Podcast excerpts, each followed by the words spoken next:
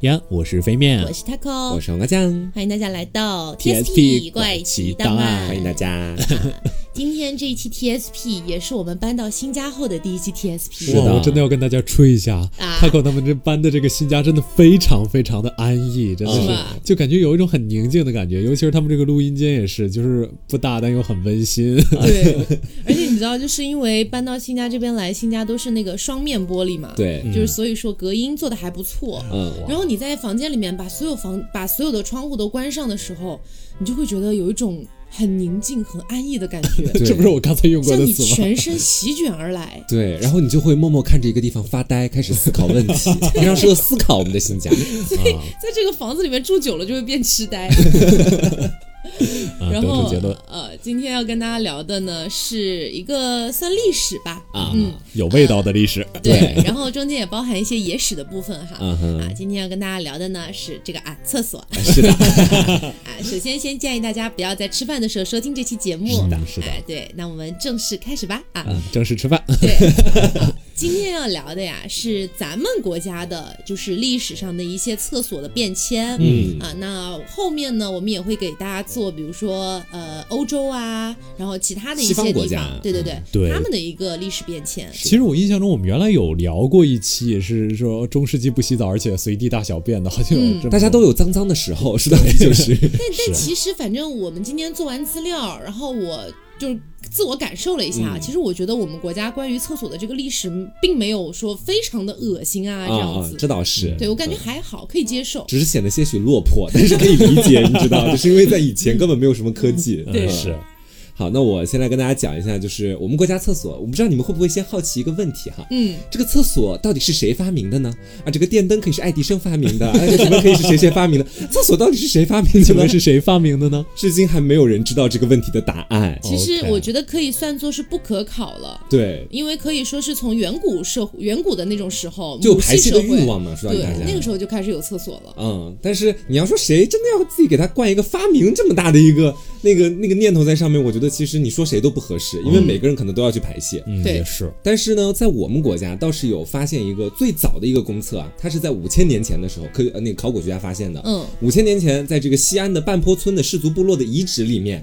对，比较比较冗长的，大家听听就好啊。嗯主要是他们发现了什么？他们发现了一个坑，一个土坑嗯，啊。但是如何鉴定这个土坑，就里面它必然是用来给人们排泄用 的呢？那考古学家肯定也动用了非常多的办法，啊、嗯比如分析里面的成分呐、或者什么的。反正最终确定，它就是五千年前人们在那儿就是靠啊，不是不是靠它，就是在那儿拉屎的。说到底就就这么简单。嗯哦，啊然后呢，这而且这个被我们目前所发现的最早的一个厕所，这个土坑，它是一个建造在道路旁边的路厕，并不是私有的，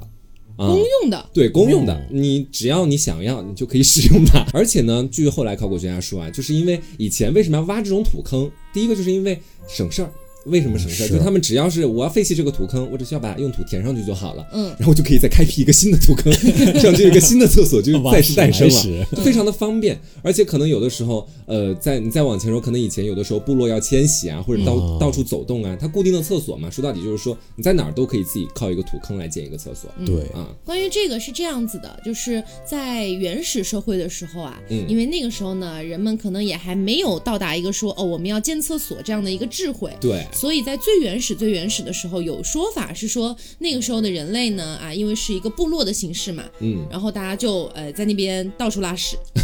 然后拉完了之乱后拉，哎，嗯拉完了之后这块地确实住不了了，我们就走，就嗯转到别的地方去拉屎。直到有一天，终于有一个人在地上刨出了一个坑，在坑里面拉屎，然后把它埋起来，人们才逐渐发现还可以用这样的方法，像猫一样，土是可以挖 的，就是有有这么一种说法哈。嗯所以有人说，就是人类的文明其实是建立在粪坑上的。啊，因为有了这样的一个粪坑，嗯那些一直在不停迁移的这样的一些部落，他们才愿意定居下来，嗯才逐渐发展出文明。啊，对哦，它也是孕育了我们文明的一部分啊，说到底就是是，嗯而且还是奠基人。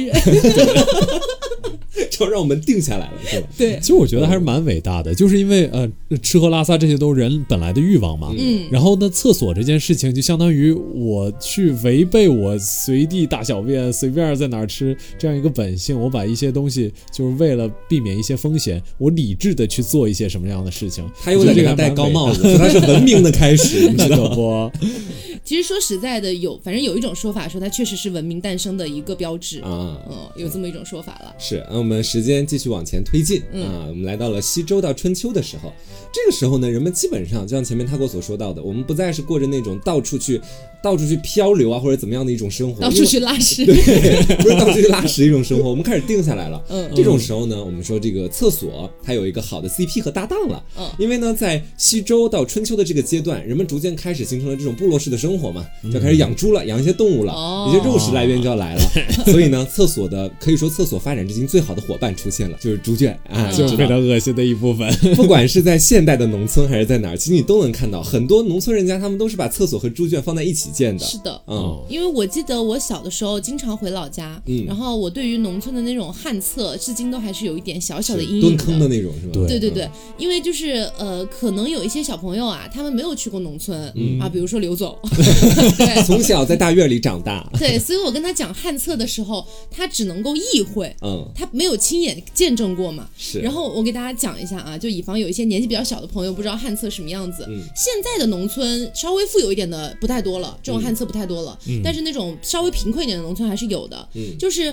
呃，这个旱厕呢是一个小小的房间啊，它可能一般来说现在还是有门儿的啦，会有个门儿挡着。嗯然后进去之后呢，底下就是一个像是挖了个通道一样。嗯，你要嗯站对在那对个对对通对道上面，然后对往下去拉屎，然后你是能够亲眼的看到你把屎拉在那个通道里面，对，而且你脱了裤子之后，那个地方不是通了个洞嘛？它对那个风还会凉飕飕的吹你的屁股蛋子，你知道？对，而且你的旁边还会听到猪哼哼唧唧的声 音，对，然后你甚至还可能看到，就是往后面再看一点，你还能看到你的屎和猪的屎混在了一起，嗯 啊非常恶心。不过我体验的旱厕跟你们还有有所不同，是更糟糕还就是哦更糟糕 Oh 怎么 my 样？ god！我体验那个旱厕是没有猪的，所以那个是所有所有的屎堆在一块儿。啊，有的有的有嗯然后后的，面因为还没有冲嘛，对，后面是一个就相当于有一点半山腰的那个地方，嗯就是那个屎就是就爬满了半山。就为什么叫旱厕，就是因为它没有那个抽水系统，啊，它那得旱得厕得你。自己拿水去冲它，把它冲到那个是便池里面去那。我接下来讲的这个厕所真的是压轴出场了，我本人亲自见过的厕所，嗯跟我们前面讲那土坑有点像，但它挖的是一个很深的土坑，里面放个缸，缸上面放两块木板，很厚实的木板，啊踩你在踩上在面两块木板上面开始进行排泄，哇，杂技表演， 对，然后这是这有个方便的地方，就在于说一些种菜的，他们可能直接会从里面挑粪出来挑浇粪嗯菜。哦，对，但是那个我本人确实对对非常不 满意，你知道吗真的太恶心了，太恶心了。对啊 就是我那缸里应该全都是。对，对漂浮的，我记得我之前在凹凸的时候跟大家讲过一个故事，就是我陪我外婆去她在种菜，嗯然后我看到旁边有一有一大池，就是在土里面挖的那种 嗯，一个田字格儿。我说这啥呀？我拿那个那个勺在那搂搂搂，然后搂起来，哗啦啦啦啦啦啦， 就是这样子，底下有把金撒出不去，明物体洒落。我外婆说你在干什么？那 是屎。呃仙女散花，仙女散 屎。对哇啊，哦我真的就是有印象，就是呃我当时上的那个旱厕，感觉下面的屎都已经就是已经发硬了，已经是很久啊你很不要久，讲这么详细，天哪！太恶对，心已经了。是很久很久就没有办法动了。我都在想，这个厕所如果有一天它要它要它要冲的话，它应该怎么冲啊？我完全没有办法想象那个画面。可能是。拿东西往下，对，啊嗯然 后再下一个啊话，支题。线任务到这里，下一个话题啊对，我们进入到主线任务。主线任务刚前面跟大家讲到说，厕所和猪圈是 CP，他们俩的这个排列方式呢也有不同。基本上很多的一些地方，他们都是把厕所和猪圈就并排的啊，嗯两人都在地面上。但是也有一些编排方式比较有意思，就是说我们的这个厕所在猪圈的上方。啊，这样的话，你排完便之后，就直接可以把便便送到猪的面前，让它们大快朵颐啊。 为什么他们要这么去做哈？为什么会有这种上下的排列方式？其实是因为他们想要构造一个食物链就。是自循环生物系统这种感觉。我来跟大家讲一下，大家就明白了。首先，我们人是吃谷物长大的，对吧？对然后呢，我们吃了谷物之后，我们会排泄给猪啊，猪吃了我们的粪便之后呢，它呢又会进行排泄。那这个排泄呢，又可以用来浇菜，浇完菜之后又变成谷物，我们又可以吃，我们再排泄排给猪，就这样的，你知道套娃式的那种循环。嗯然后就这样子呢，基本哦上就能够维持当时人们的一个正常的生活好。麻烦，干嘛不直接吃屎？有想法。你要是我的那个时代，绝对是个女伟人。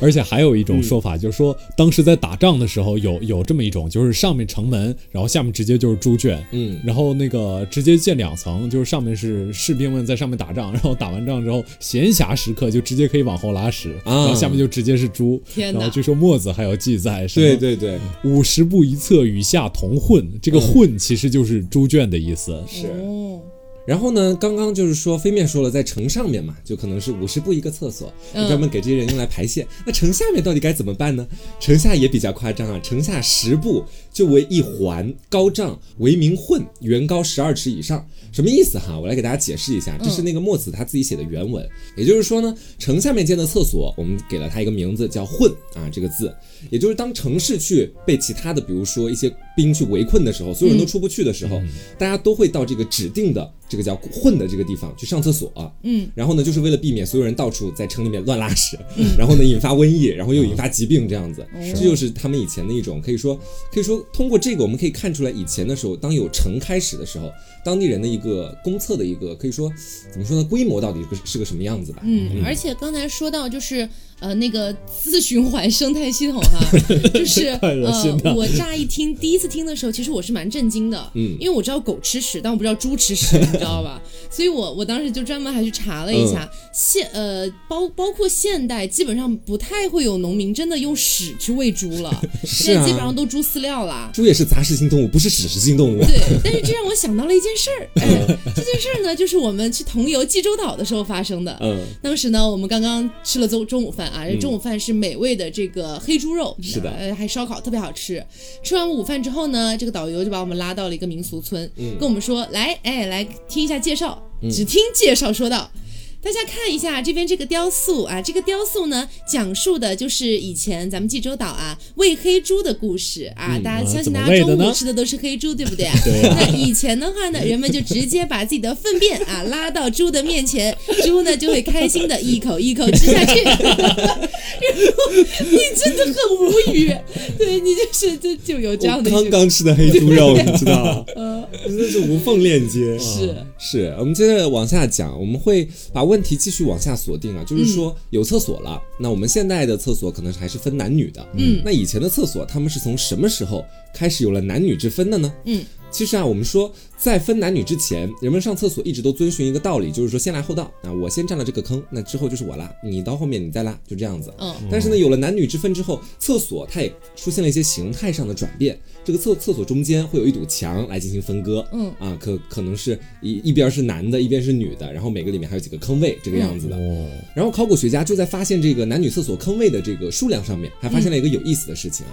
就是说在现在还遗留的一些遗址的那些厕所里面，基本上会发现男性的坑位数量大部分都是多于女性的坑位数量的。啊男的比较多，对，男的坑位比较多。然后考古学家们就觉得说，通过这个其实也可以侧面的佐证，在以前的那个时代，基本上是男人可能说在外面去打拼，或者在外面去做一些事情做的会比较多一些啊、嗯他们通过这个来侧面印证。嗯，是因为想一想也是合理的，封建时代嘛，女人本身就不能抛头露面，是更加上那些什么大小姐啊，更是大门不出二门不迈嘛。对，那肯定是公共厕所的话，那肯定是女的会比较少。嗯，对，我觉得分出来一个女的已经很不错了，在在那样一个时代，是嗯。但是其实说到这个东西的话，我不得不说一句啊，我现在真的非常呼吁，希望未来咱们咱们现代的这种公用厕所，女厕所可以女多一女点。的坑位 能多多一一点，点谢谢。是真你的每次去是，餐馆吃饭，基本上男生都不会太排队，但对啊女生基本上都排长龙。是，对尤其是在那个电影结束的时候，感觉女厕所前面都是好多好多人。你们知道为什么吗？嗯，为什么？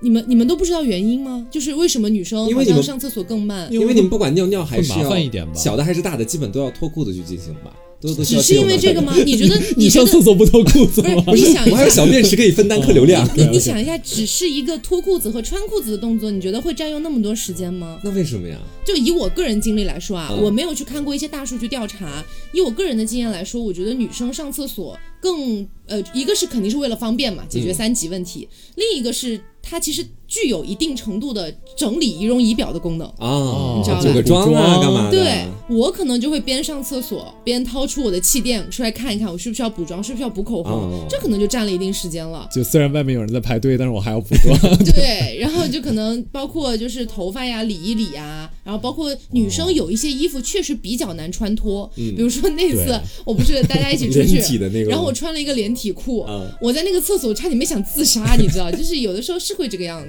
嗯，好，我们前面讲了一个男女之分啊，分男女厕所之后，其实，在以前的时代，还是有一个人，他是可以凌驾于男女之分之上的，他是是他是他就是皇帝啊，朋友们。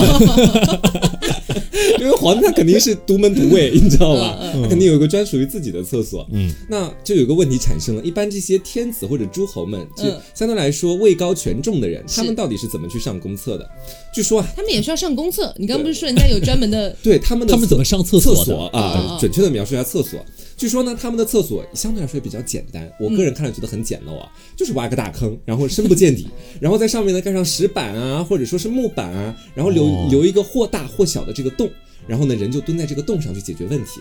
你可千万不要被这个洞字所骗了，嗯它不是那种就是你手那么大的那个洞，它可能会非常的巨大这个洞。哦所以说呢，在以前就发生过有一个皇帝，他直接掉到了这个洞里面，啊，进景然后嗯宫，进景宫。对，然后死去的故事，你知 道吧？就我好像也听说，就是因为当时那个洞挖的越深，这个对那味道就会越小，散味儿嘛。，对，但所以人掉下去生还的几率也越小，你知道吧？嗯啊， 真的是很痛苦的一段历史。对，这个是在《左传》里面记载的啊。他说，在公元前五八一年的一天中午，这个晋景公啊，在这个皇宫里面吃了点东西啊，觉得饱饱的，是不是？然后说，哎呀，正要上厕所， 然后他就，这个故事可真太出名了 是他觉得肚子很胀，然后就到了自己的独立独卫的这个厕所里面去。嗯，但是这一去呢，就是因为可能那个洞对他来说确实有点大，而他可能是滑了一下或者怎么样，我们无从考证，他就这样跌到厕所里面死去了。就此呢，靠这个事件，他名留青史。真的好惨啊！每次提到就是说有没有什么死的很特殊的皇帝啊， 对，每次都会 cue 他 一下。每次都会看到他。惨，你知道吗？但是关于晋景公的故事，我还看到过一个戏说吧，或者你可以理解为野野史史。对对对，说是晋景公啊，他有一段时间也是他快要离世的那段时间，嗯他老是做噩梦，嗯天天晚上做噩梦，他就睡不着啊。他于是呢就找了一个巫师过来说：“哎呀，巫师，你给我解解梦啊！我这天天做这个噩梦，我早朝上不好啊。嗯，”巫师就给他算了一卦，然后跟他说：“哎呀，大王，你要完犊 子了呀！这个他也没明说，但他说的是今年新上市的麦子，您估计是吃不到了。哎呀，啊，哎要时日无多的意思呗。，对，时日无多，说这个哎哦麦子你吃不到了。啊，晋景公一听，你这什么意思呀？这我要长命百岁。 啊，就是我不能接受啊！转眼之间到了麦子收成的时候了，然后呢，仆人们就用了这个新麦子给他做好了饭啊，然后呢。呈到了晋景公面前，哎，晋景公看到这个麦子，突然就想起来了，哎，当年那个巫师不是说我吃不上这新上市的麦子吗？嗯，如今本王马上就要吃了啊，对不对？我马上去把那个巫师给我叫过来那，我不仅要吃，我还要吃给你看。对，对让他当场看着我吃啊，吃完之后我再把他暴揍一顿啊，大概这个感觉。但是呢，他刚刚拿起筷子准备开始吃的时候，肚子突然疼的不行，嗯哎不行，呃，老夫先去上个厕所，怎么到老夫了？ 从本王到老 夫然后他就掉到坑里死掉了，啊他！就真的没有吃上新上市的麦子，哦，天哪对，太就是倒霉哦了。就怎么是说有呢这么一个细说啦，啊，嗯，是其实这个戏说还是有，就是相当贴近正史的一部分，哦因为《左传》就是这么记载的，说将食杖如厕，然后陷而卒，哦对对对，啊， 就是说他的确是这顿饭他没有吃上，本来准备吃，因为是对僵尸是啊吧？哦对天哪，他太惨了。但是呢，这个故事流传下去也是有一定的好处的。对，这个好处就是说，到了后面的朝代的时候，人们终于想着说，我们是不是应该把厕所的坑做小 一点？他们开始思考这个问题了，因为如果那个坑太大了，有人掉进去真的救不上来啊，对不对？。对，然后从汉朝开始呢，这个便携式的厕所终于开始出现了。嗯，说到这个便携式的厕所，我们不得不提一位大家耳熟能详的名字，就是我们的汉高祖刘邦。嗯啊，哦，他对于这个便携式厕所可以说做到了非常便捷的程度。据说呢，有一个这个趣事儿啊，说就是有一次他跟自己的大臣丞相们在那儿开会啊，巴拉巴拉讲一大堆，嗯这时候呢突然想上厕所了啊，是是小的，你就尿急了，嗯，但是呢他又不想错过这么精彩的会议，抒发自己的高谈阔论，他就让自下面的文官把帽子摘下来，背对着众人尿进了那个帽子里面，所有人都看着他撒尿，对。这这是他的便捷式厕所啊。这可以吗？中国的古代就就不是中国古代，全世界的古代其实真的都很糙，我感 觉。嗯好好奇怪的感觉哦。是，然后呢，到后世的一些皇帝，他们也在继续发扬着这种便捷式厕所的精神，而且呢，到后面还出现了一种便壶啊、尿壶啊这样的东西来解决排泄的问题，而且这个便壶和尿壶一般是由皇帝身边的贴身大太监管着的。就是说我随时都把它带着，哎，皇帝您要是想尿，您随时就跟我拿壶就行，一般都会随身携带。对，然后呢，汉朝的宫廷里面还会用玉，相当就我觉得还是比较名贵的吧，用玉来制成这个虎子。这个虎子就是我们现在所说的尿壶，由这个皇帝的贴身大太监带着，随时方便这个皇帝使用。嗯，关于汉朝的时候，给大家补充一个小故事啊，嗯说是呃，应该有一些人听过的，是汉武帝时期的一个名将，他叫做卫青、嗯啊，应该有听说过。然后呢，据说每一次卫青呃一个不小心去见汉武帝的时候，经常就是汉武帝蹲在厕所，你知道，蹲在那个坑上就这样看 着他。然后呢，你说、嗯哎呀好尴尬你说卫青这个时候跪也不是，站也不是，就觉得很奇怪嘛，嗯对吧？然后呢，这个。呃，因为汉武帝是一直蹲着上厕所，然后大家也是觉得，哎呀，这这这是不是不太好？嗯于是后来呢，就给他架了一个可以坐在上面上厕所的一个架子。它很像马桶哎，你知这道个吗东西其，实已经可以算是很早很早的一个马桶的一个架子的一个形状了。嗯对，然后包括呢，后来还有一些考古发掘的一些地方，也在咱们国内的一些遗址里面嗯发现了很早很早的一些抽水马桶。啊对。是，然后前面跟大家说了这个“虎子”这个称呼，我觉得很多人有就提很到好吗奇。？我怎么没有印 象？我讲过用玉制成的那个虎子，啊， 就是很多人会好奇说，你尿壶就叫尿壶，便壶就叫便壶，怎么还叫个虎子这个名字？嗯，它也是有一个传说在里面，也不能说传说吧，有一个戏说吧，可以这么讲，就说的是我们小学的课文里面，其实大家都学过一个故事啊，就李广射虎，你知道吧？就直接他把这个大老虎射死了。哦，说的是呢，李广李将军啊，他把虎射死了之后，就觉得，哎，这老虎都打不过我，我得纪念一下，是不是？我这人生的这个高光时刻呀，对不对？就是小学故事的黑暗面，对吧？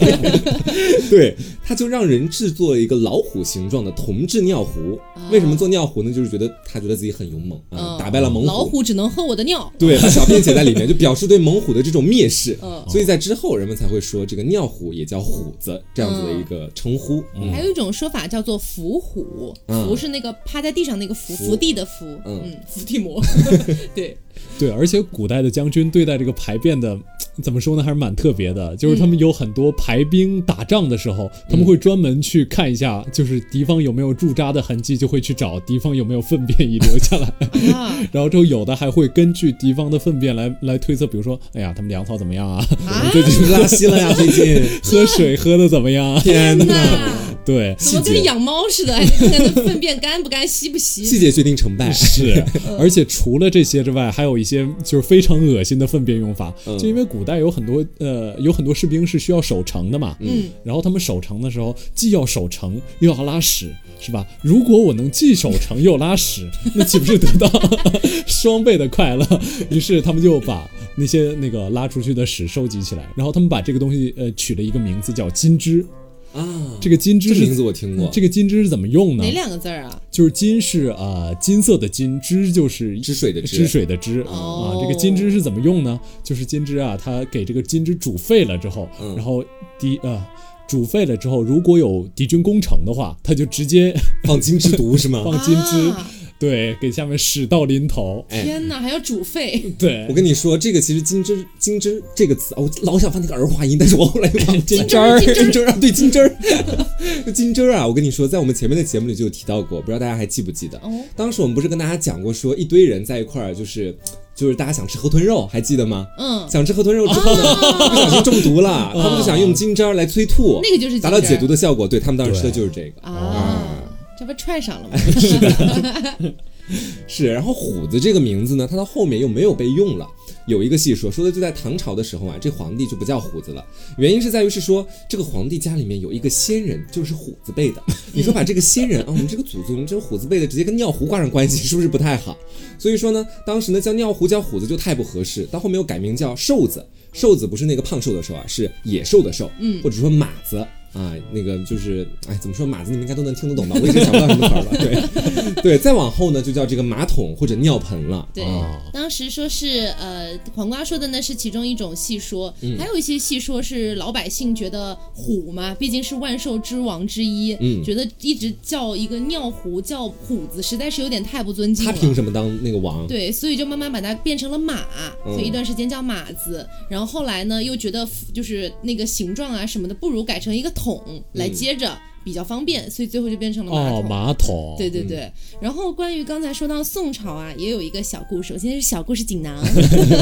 说是宋太祖，大家都知道那个人叫赵匡胤，嗯他对征服了这个后蜀之后，嗯就把后蜀皇宫当中的宝贝全部搬到了自己的家里面，哎嗯非常的美滋滋。啊，抢劫犯， 哎，其中有一个就是翡翠玛瑙的盆儿，特别好看，特别精美。嗯然后赵匡胤呢就整个爱不释手哈，就把它摆在桌上，哎，把玩 一下，哎，左右观看抚，摸抚摸，浑身通透啊，闻一闻如同香香的菜玉啊，对， 等等这样的一些行为，并且觉得哎呀这么美，肯定是一个盛酒的一个酒器，嗯，正准备用它来喝酒哈，就觉觉得不错。但是呢，突然有这个后蜀的一个宠妃叫做花蕊夫人，嗯啊，被他召见过来，说陪我陪老子来喝酒。嗯，一眼看到这个宝盆被供在桌上，说：“天哪，这可是先王用过的尿盆儿啊！” 对，所以这个如就是如果这个故事属实的话，嗯那么其实可以印证的就是在宋朝的时候，可能在厕所这一方面，他们用的一些器具啊什么的，相对以前来说都要精美很多了。对，嗯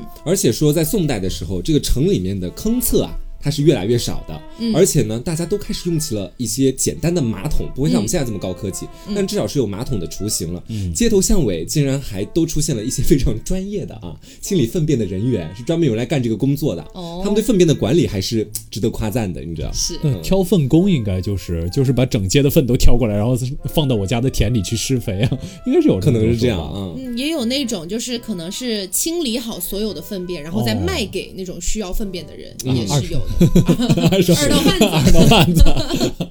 对，而且其实古时候的人们对于厕所这个东西，不像是我我们我们现在其实大家对于厕所都希望是啊，它既能够去给我排便，也可以洗澡或者干嘛的。嗯，就是说基本两个是放在一起的嘛。在以前的时候，这个冲水式厕所早在汉朝的时候就已经问世了。当时啊，这考古学家去查这个西汉梁孝王的墓当中，就发现了这个坐便器后面还凿了一条水管。啊，可以冲水。同时呢，在这个厕所旁边竟然还有石质的扶手和浴室。嗯或许在很早很早之前，浴室和厕所就已经绑定在一起了。嗯，对，然后到我们现在其实还是这个样子的，嗯证明他们当时也蛮先进的。那嗯以前的旱厕是怎么回事？就可能是因为说这也是一个那个梁孝王的墓当中，他可能也是个王嘛，说到底就是说要注意享受。嗯，是是是。那刚才黄瓜也讲到，就是可能有一些就是王侯将相啊，嗯比较有身份、有地位的人，他们的厕所可能就比较华丽了。嗯那再给大家讲一个魏晋南北朝的时候的故事，就这个故事呢，我觉得也是能很大程度的印证一个就是他们的那个浴室的华丽程度的啊。嗯说是呢，呃，在《世说新语》里面记载了一个故事，说是有一个人，他的名字叫王敦，嗯然后呢，她当时要跟晋武帝司马炎的女儿去成亲，等于说是个公主。嗯啊，然后她就去公主府上，她想要说，哎，我上个厕所，哎，是吧？嗯就人有三急嘛。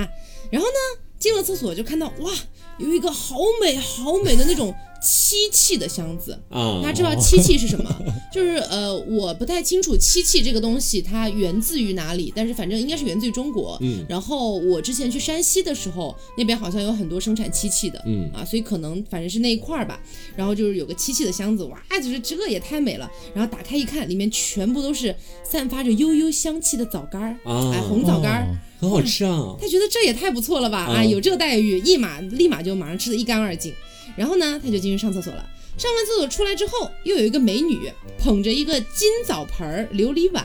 在在这两个东西里面分别装着水和枣豆，嗯枣豆可能是其中的一种豆类啊，我们现在不太清楚它是什么了。然后呢，这个王敦啊，王敦他又以为说，哎呦，这是给我端来午饭了吗？嗯哎，你看又有豆子又有水啊，二话不说又吃掉了，喝的也干干净净。然后他后来就被就是众人嘲笑，嗯为什么呢？说他在厕所里面发现那个红枣干儿啊，其实是人们用来塞鼻子的，啊是，堵住味儿。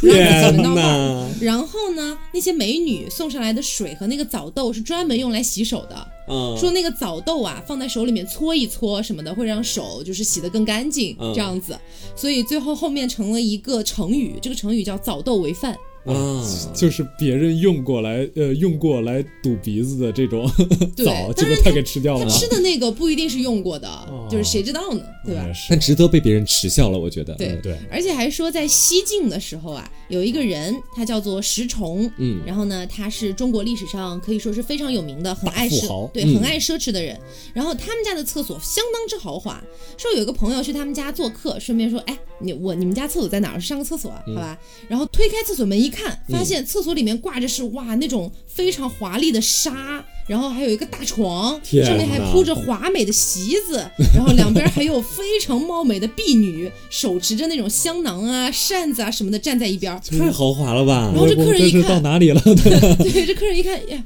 我不会是走错走到你们家卧室了吧？嗯 然后这个时候石崇来了，哎，微微一笑，啊，这是我们家厕所。天哪，厕所要放这么大个床干嘛呀？谁知真道的炫呢？富，对可以可以。嗯，啊，其实刚才说厕所说了这么久啊，我相信大家已经听得够多了，嗯 但是我们要听接下来一种也是蛮恶心的一种一种工具吧，嗯，就是大家有没有想过，古人上完厕所之后，他怎么清理自己呢？嗯对吧？嗯，嗯，这个问题其实青蛙会告诉我们答案，为什么呢？叫龟儿呱龟儿呱龟儿呱，就棍儿刮是 吧？好冷的笑话。哦天哪！呃，古人会用一种叫侧筹的东西，嗯这个东西其实在呃西晋的时候，《资治通鉴》已经有记载了。嗯，这个东西其实是什么呢？就是长从十厘米到二十三厘米长的一种小棍儿，嗯，就是你们在之前看到的所有的人，无论是什么李白、杨什么贵妃杨贵妃、 杜甫，而且穿越回古代的所有的贵公子们，他他们全都是高贵的人，是用棍儿刮的是吗？是用这种侧筹刮的。嗯对，如不果会真不的会是刺到后庭吗？嗯，可能会有一些些许的打磨吧。啊，对是可以嗯因为理解。我觉得这个侧筹这个东西，因为用了相当久的时间，对嗯然后像刚才飞面讲到的，就是可能他们会用一些木棍儿啊，或者是竹片儿啊嗯这样的东西，这都算还不错的了。要打磨一下。有一些贫苦人家用不上的，甚至都用瓦片。啊，对，不仅有瓦片，还有土坷啦，还有等等这种乱七八糟的东西。嗯，就是据说在几十年前的中国，都有经常有小学那个孩子课本发了之后，就是用不到一学期的样子。 啊，就可能被拿去当侧筹用了。对啊厕纸厕呃厕纸厕纸，嗯，在呃元代的时候，其实纸还是蛮贵的，直到明清的时候，纸才可以说是大规模的普及啊，啊。然后在之前呢，其实基本所有的人都是用侧筹的。刚才他给我问，就是侧筹这个东西会不会真的比较刺， 比较哦这个是黄瓜问的我啦。嗯问对的，啊心里没有我啊。 对不起，就刚才黄瓜有问那个呃，这个这个侧筹会不会真的比较刮比较疼？ 嗯侧筹有一个故事是这样的，就是南唐后主李煜，嗯大家都知道他，就是他是一个非常非常信佛的人。是，然后之后他就就是给和尚啊、尼姑啊这些东西，他都要自己亲手亲手置办，然后亲手摸一摸。反正他就是有这么样一个行为，他就拿着和尚跟尼姑将要用的侧筹在脸上试了一试，嗯啊直到他不刮脸的时候，我才可以放心的把这些交给这些僧人。啊，嗯 哦，对他们好，保护他们是啊这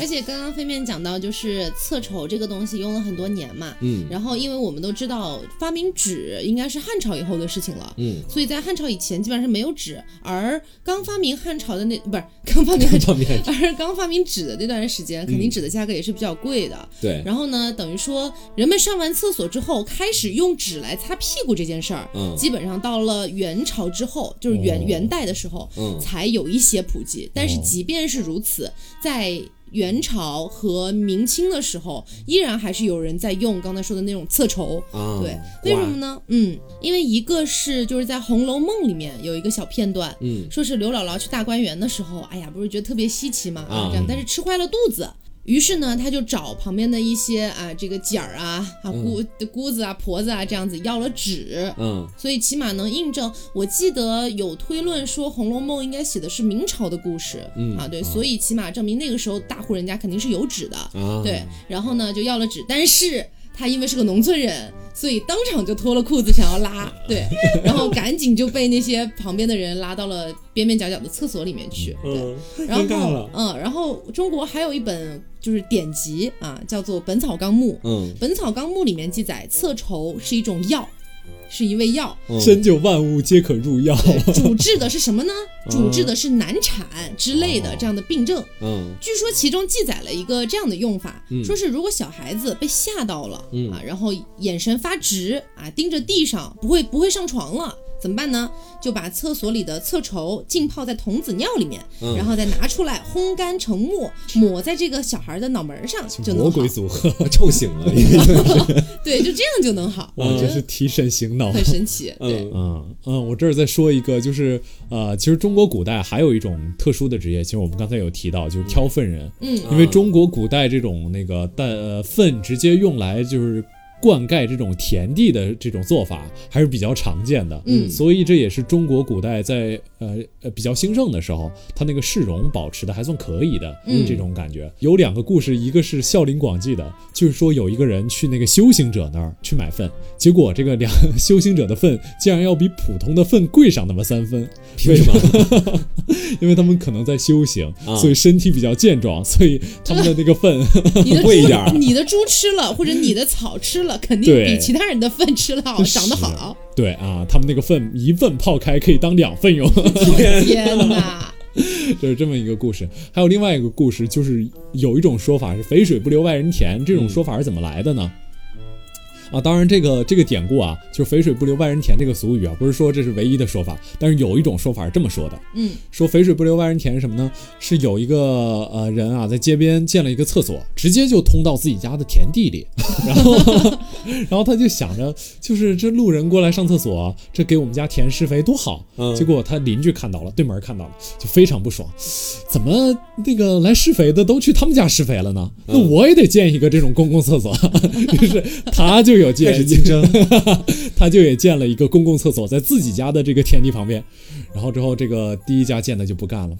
说你也建了一个公共厕所，我也建了一个公共厕所，这样咱们两个不就不平衡了吗？于是这个家人想出一个损什么损招呢？他就直接去天天去对面家的厕所那儿蹲着，嗯，干这嘛样呢？这样他们家的厕所就被占据住了。哦所以所有过路的人又只能去我们家的厕所，给我们家的田地施肥 了，叫肥水不流外人田。天哪！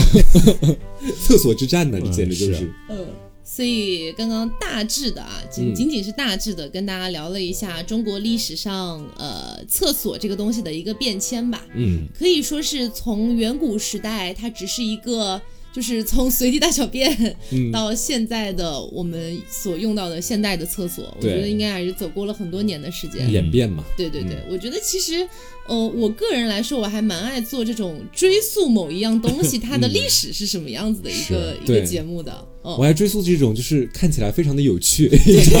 聊起来非常的有味儿的这种东西。 对，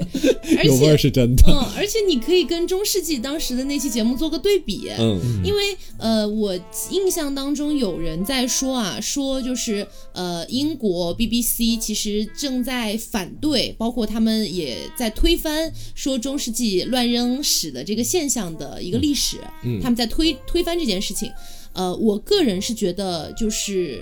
呃，见仁见智吧，嗯因为历史这个东西确实可能也不是那么好说，就是那么好去推论它的。嗯然后呢，我们看到的相当多、相当多的资料都是在讲中世纪，就是在到处到处扔粪的。嗯对，有相当多，包括有图画记载，包括有文字记载。嗯然后至于现代怎么说，那我觉得是另外一回事儿了。对，嗯所以见仁见智，好吧？是，呃，不过我觉得还是要补充一点啊，就是说这样的，嗯，中国其实在古代的时候还是相当割裂的，嗯就是中国的很多贫苦的人家，他是真的跟那些哪怕侧畴他都是有可能用不上的，嗯嗯就我们刚才已经说了，可能用瓦片，甚至还有些人用破碎的瓦片。对，哦所以有很多时候，其实中国古代的市民阶级是不怎么太讲卫生的，也有可能中国古代的确也蛮脏，嗯嗯但是这种脏就是它是不被历史记载的，因为中国的历史史书更多的就是面对着那些呃达官贵人，啊，，哦对，所以它不记录贫苦，对，所以有一种感觉就是，呃，人类可能在真正进入工业化之前都是蛮糙的，嗯嗯就是比我们今天想象的这种最糙的想象还要更糙。 嗯就，这也是样有可能的。对，对，好，那也希望大家喜欢今天的节目，嗯然后不要忘了素质三连哦。点赞、评论、加转发。嗯，那我是 taco，哦我是飞面，我是王个酱，我们下周再见，拜拜拜拜拜。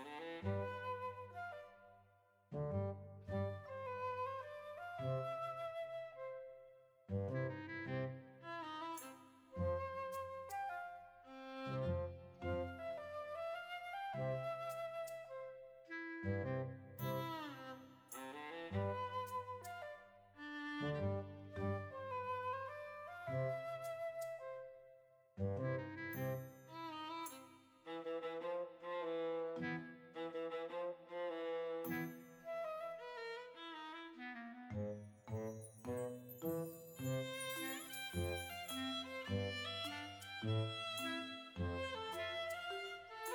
you.